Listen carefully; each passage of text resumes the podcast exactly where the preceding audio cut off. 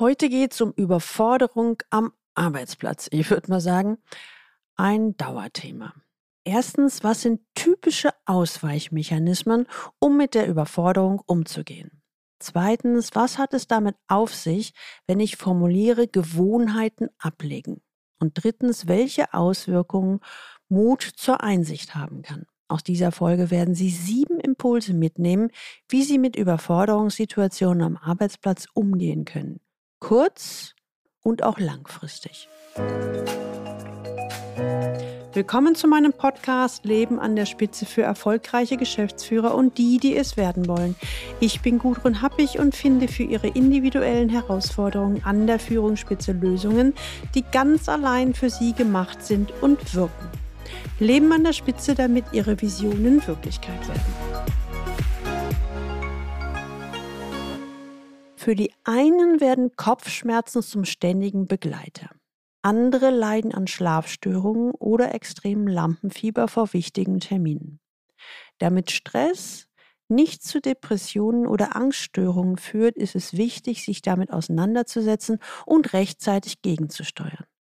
Damit sind wir beim Thema der heutigen Podcast-Folge. Was tun gegen Überforderung am Arbeitsplatz? Wenn Sie heute das erste Mal den Leben an der Spitze Podcast hören, dann empfehle ich Ihnen, sich unbedingt in den Galileo Letter einzutragen unter der Adresse Leistungsträger mit ae-blog.de. Da bekommen Sie ein paar gute Impulse, wie Sie die Herausforderungen im C-Level Führungsalltag leichter lösen. Heute plaudere ich mal ein wenig aus dem eigenen Nähkästchen, meinen eigenen Umgang mit Überforderung am Arbeitsplatz. Schon im Vorstellungsgespräch musste ich schlucken. Ich hatte gerade mein Studium beendet. Ich hatte meine Diplomarbeit in der Industrie in einem Umweltunternehmen geschrieben. Ich wollte unbedingt als Diplombiologin arbeiten und unbedingt in Berlin wohnen. Aber ansonsten wollte ich eigentlich erstmal nur einen ganz normalen Job im Forschungs- und Entwicklungsbereich eines Umweltsanierungsunternehmens machen. Soweit die Idee. Doch dann bot man mir gleich eine Führungsposition an. Nein, man drängte sie mir sogar förmlich auf. Ehrlich gesagt, ich habe mich in dieser Situation nicht gefreut, sondern mich gewehrt. Ich sagte nämlich zu meinem potenziellen Chef, äh, ich komme aber gerade erst von der Uni. Ich habe zwar fachlich von dem gewünschten Thema Ahnung, aber ich habe keine Ahnung von Führung und muss hier erstmal reinkommen. Ganz im Gegensatz zu meiner Erwartung meinten meine zukünftigen Chefs aber nur, das trauen wir Ihnen zu. Das kriegen Sie schon hin. Es ist jetzt zwar mehr als 30 Jahre her, aber damals als Berufseinsteigerung empfand ich das als pure Überforderung. Zum einen der Berufseinstieg und zum anderen noch die Führungsverantwortung. Auf einmal stand ich gleich zwei neuen, ziemlich großen Aufgaben gegenüber. Da die Stelle in Berlin war, stellte ich mich der Herausforderung, nahm die Stelle an und arbeitete bis zum Umfallen. Im Nachhinein reflektiert versuchte ich mein Gefühl der Überforderung mit Leistung wettzumachen. Meine Arbeitstage waren unheimlich lang. Als zusätzliche Herausforderung kam mir mein eigener Perfektionismus in die Quere. Aus meiner Sicht typisch für Leistungsträger und typisch für viele Naturwissenschaftler. Klar, dass dieser das Gefühl der Überforderung noch verstärkte. Ich erinnere mich an viele Situationen, in denen im Führungsalltag Probleme auftauchten, für die ich innerhalb von zwei Stunden eine Lösung finden musste. Damals habe ich das nicht geschnallt. Aber heute würde ich sagen, dass ich als Berufseinsteigerin in solchen schwierigen Momenten häufig einen Tunnelblick hatte. Mir fehlte einfach die innere Gelassenheit zu sagen, jetzt gehe ich erstmal einen Kaffee trinken, dann fällt mir schon was ein. Ehrlich gesagt passiert damals eher das Gegenteil. Die Tatsache, dass ich unbedingt sofort eine Idee haben wollte, setzte mich so unter Druck, dass ich innerlich verkrampfte, in ein Gedankenkarussell verfiel oder nur noch Nebel im Hirn hatte. Die innere Anspannung wurde dadurch immer größer. Ich kam zwar vergleichsweise schnell auf die Idee, mir Unterstützung zu suchen, aber auch dabei ging ich im Gefühl der Überforderung zunächst noch reflexhaft und unüberlegt vor. Ich habe mir anfangs wirklich keine Gedanken darüber gemacht, wer die passenden Ansprechpersonen für ein Problem sind oder zumindest sein könnten. In meiner Not sprach ich stattdessen einfach irgendjemand an, der gerade da war. Allerdings stellte sich in den meisten Fällen heraus, dass der entweder keine Zeit oder keine Ahnung hat. Und manchmal kompensierte ich das Gefühl der Überforderung auch, indem ich einfach Süßkram in mich reinstopfte. Aus heutiger Sicht würde ich sagen, das sind Ausweichmechanismen, die dazu beitragen, dass das Problem letztlich nur noch schlimmer wird. Im Nachhinein kann ich sagen, dass ich zum Glück doch noch die Kurve bekommen habe. Aber kommen wir mal zu Ihnen, zwischendurch mal an Sie die Frage. Was sind Ihre Ausweichmechanismen, um mit Überforderungssituationen umzugehen? Überlegen Sie mal einen Moment und sammeln Sie mindestens fünf Stück. Am besten, Sie stoppen jetzt einfach mal den Podcast und schalten ihn erst wieder ein, wenn Sie Ihre mindestens fünf Ausweichmechanismen zusammengesammelt haben. Gehen wir mal einen Schritt weiter wie ich mit den Überforderungen am Arbeitsplatz im Laufe der Zeit lernte umzugehen. Ich fasse es mal unter die Überschrift Gewohnheiten ablegen. Peu à peu lernte ich in schwierigen Situationen erstmal zur Seite zu treten. Abends und am Wochenende erzählte ich meinem Partner oder meinen Freunden von meinen Schwierigkeiten. Das half mir, aus der inneren Anspannung herauszukommen, wieder Ruhe zu finden und so nach geeigneten Ansprechpartnern und konstruktiven Lösungen zu suchen. Was mir auch echt geholfen hat, ich besuchte in dieser Zeit viele Weiterbildungen zum Thema Führung, die mich gefördert haben. Nun könnte man sagen, ja damals. Aber wenn ich mich heute, über 30 Jahre später, überfordert fühle, weiß ich fast immer sofort, was zu tun ist. Erstens, ich mache sofort eine Pause, um zumindest für 10 Minuten Abstand zu gewinnen. Ich atme tief durch, komme zur Ruhe und versuche dann einen anderen Blick auf das Problem zu werfen. So für den Hausgebrauch kann ich sagen, in der Regel hilft in Überforderungssituationen das Gegenteil von dem zu tun, was man aus dem Impuls heraus tun würde. Also bei den Leistungsträgern ist die Impulshandlung am liebsten noch mehr leisten. Sie wissen es wahrscheinlich selbst. Weiter wühlen ist das Schlimmste, was man in einer Überforderungssituation tun kann. Doch selbst wenn das im Kopf sonnenklar ist, glaube ich, da muss der typische Leistungsträger wahrscheinlich erstmal zehnmal durch. Warum? Weil er bis dahin denkt, mit mehr und schneller tun bekäme er jedes Problem gelöst. Und erst wenn man bewusst und reflektiert erlebt, dass das nicht zur Wunschlösung führt, können wir aufhören. Zweitens der Perfektionismus. Ich versuche aber auch, meinen eigenen Perfektionismus abzulegen und frühzeitig den Mund aufzumachen, wenn etwas nicht rund läuft. Was ist so eine klassische oder typische Situation? Meist gibt es ja irgendjemand Wichtiges beziehungsweise eine andere Person, die einem eine Aufgabe beziehungsweise Herausforderung gibt. Warum? Weil man es eben gut kann und weil alle wissen, dass man sich auf dich verlassen kann. Mittlerweile versuche ich damit so umzugehen. Wenn ich merke, ich habe die Aufgabe nicht richtig verstanden, ich verstrubel mich hier oder es wird zeitlich eng, wenn ich also im Innersten merke, dass es anstrengend wird, versuche ich nicht mehr, mich dadurch Anstrengung durchzuwühlen, um eine Lösung zu finden, sondern ich suche das Gespräch mit der zuständigen Person. Ich frage dann noch einmal konkret nach ihren Erwartungen und sage, dass ich da nicht weiterkomme. Und dann schauen wir, wie eine konkrete Lösung aussehen könnte. Drittens, Darüber hinaus versuche ich heute von vornherein Rahmenbedingungen zu schaffen, die verhindern, dass ich überhaupt in Überforderungssituationen gerate. Ich kann von mir berichten und ich glaube, das gilt für viele Leistungsträger. Wer von seiner Persönlichkeit her die Tendenz hat, zu viel zu ackern und dann einen Tunnelblick bekommt, wird damit wahrscheinlich immer zu tun haben. Ich versuche daher zum Beispiel, mir den Tag gut zu strukturieren, nicht ständig auf Outlook zu schauen, sondern mir ein Zeitfenster zur Bearbeitung meiner E-Mails einzurichten. Ich plane mir auch Pausen ein und Zeiten, in denen ich Besprechungen oder andere Termine vorbereiten kann. Auch achte ich auf eine gute Balance.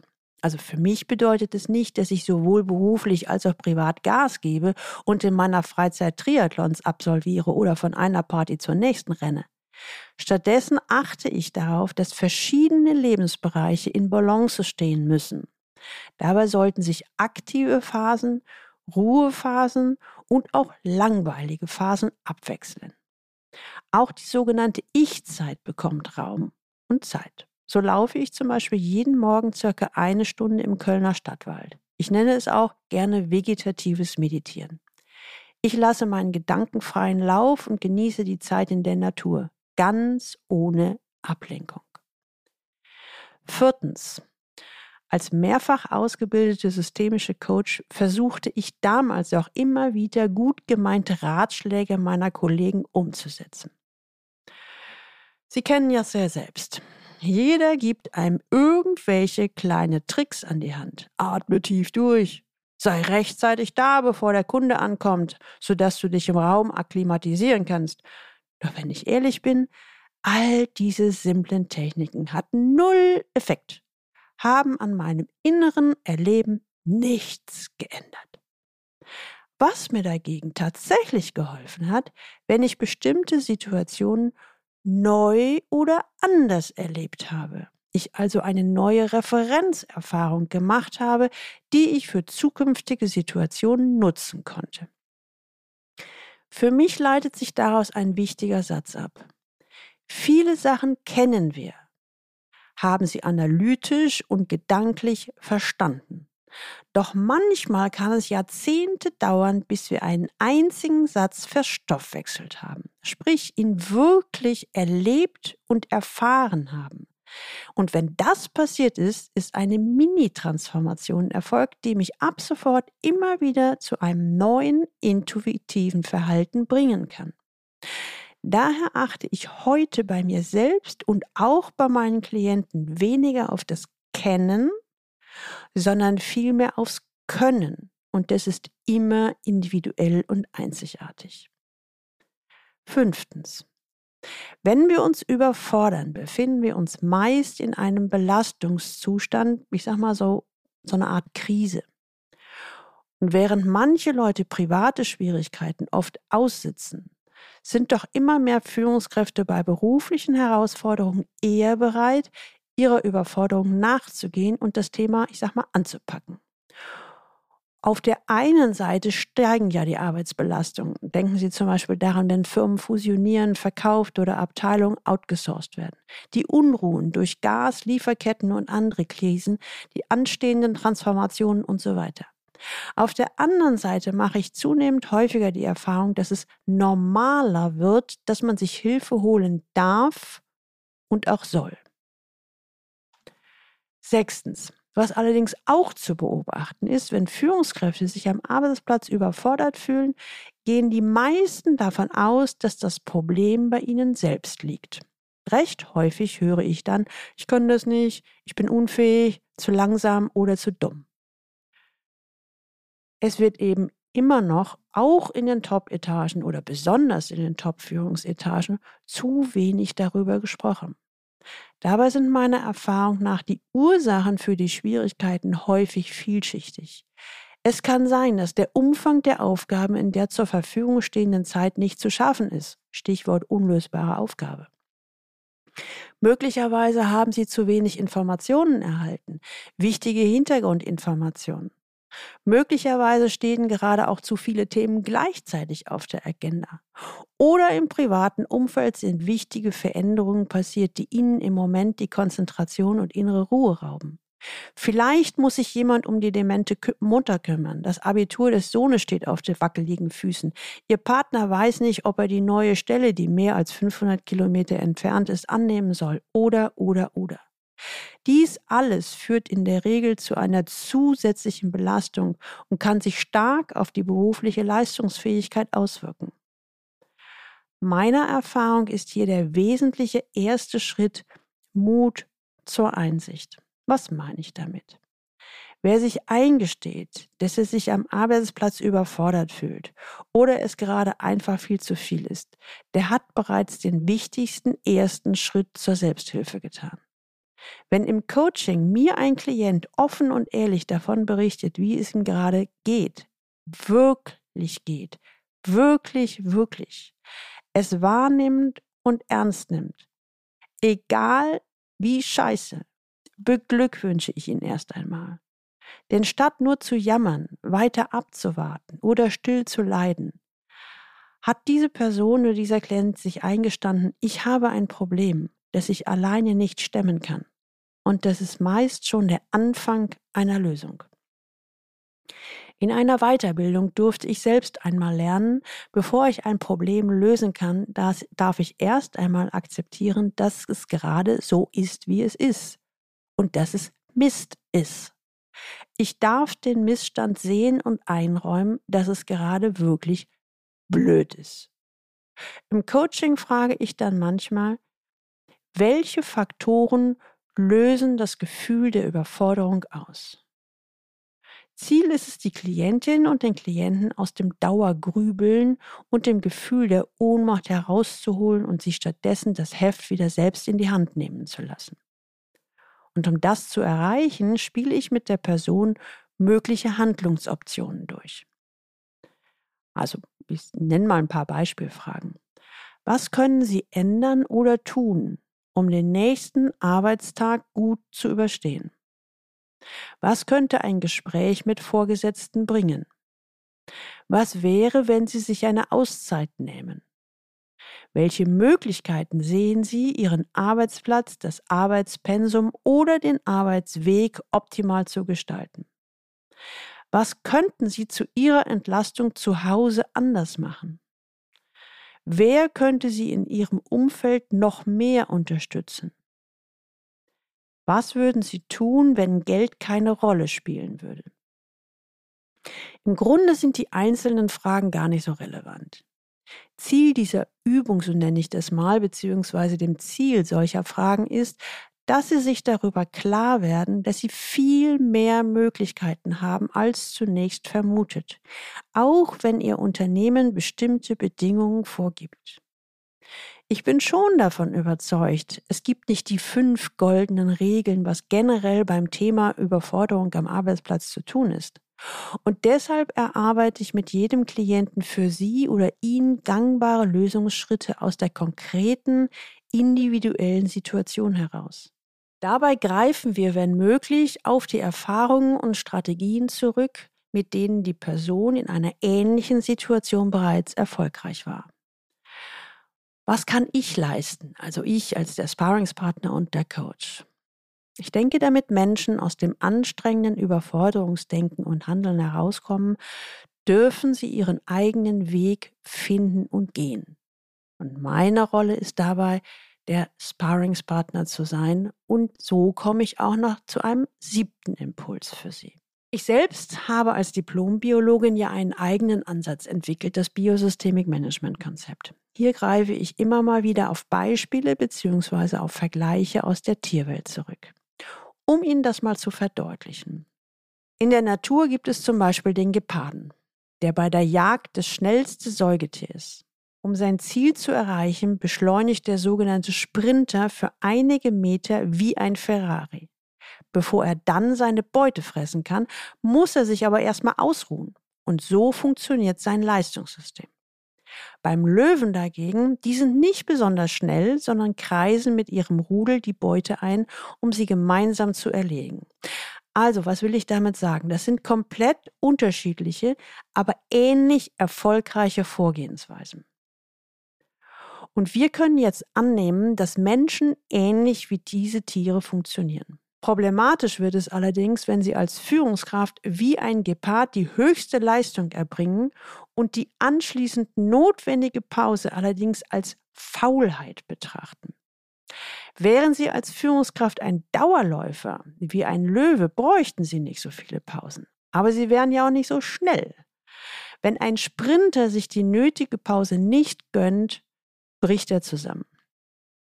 Liebe Leistungsträger, um Ihnen ein Geheimnis zu verraten.